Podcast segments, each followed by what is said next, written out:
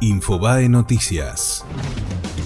Juan D'Artés rompió el silencio. En una entrevista con Mauro Viale, el actor negó haber violado a Telma Fardín. D'Artés aseguró que fue ella quien se le insinuó, quiso darle un beso y él la echó de su habitación. Si esto es cierto, soy yo el que me mato, agregó el cantante se conoció la inflación de noviembre. Según el INDEC, el índice de precios al consumidor fue de 3,2% y acumula 43,9% en lo que va del año.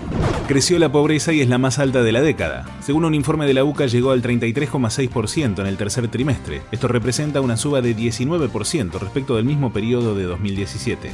Una persona murió y otra está grave por la caída de un rayo en Villa Lugano. Ambos se encontraban en situación de calle en Avenida de Lepiane Norte y Medina. Fueron derivados de emergencia al Hospital Piñero, donde falleció la mujer. Guillermo Barros Esqueloto dejó de ser el entrenador de Boca. En una reunión entre Daniel Angelici y los mellizos se resolvió que no se renovará el contrato que tenía vigencia hasta el 31 de diciembre de este año. Fue Infobae Noticias.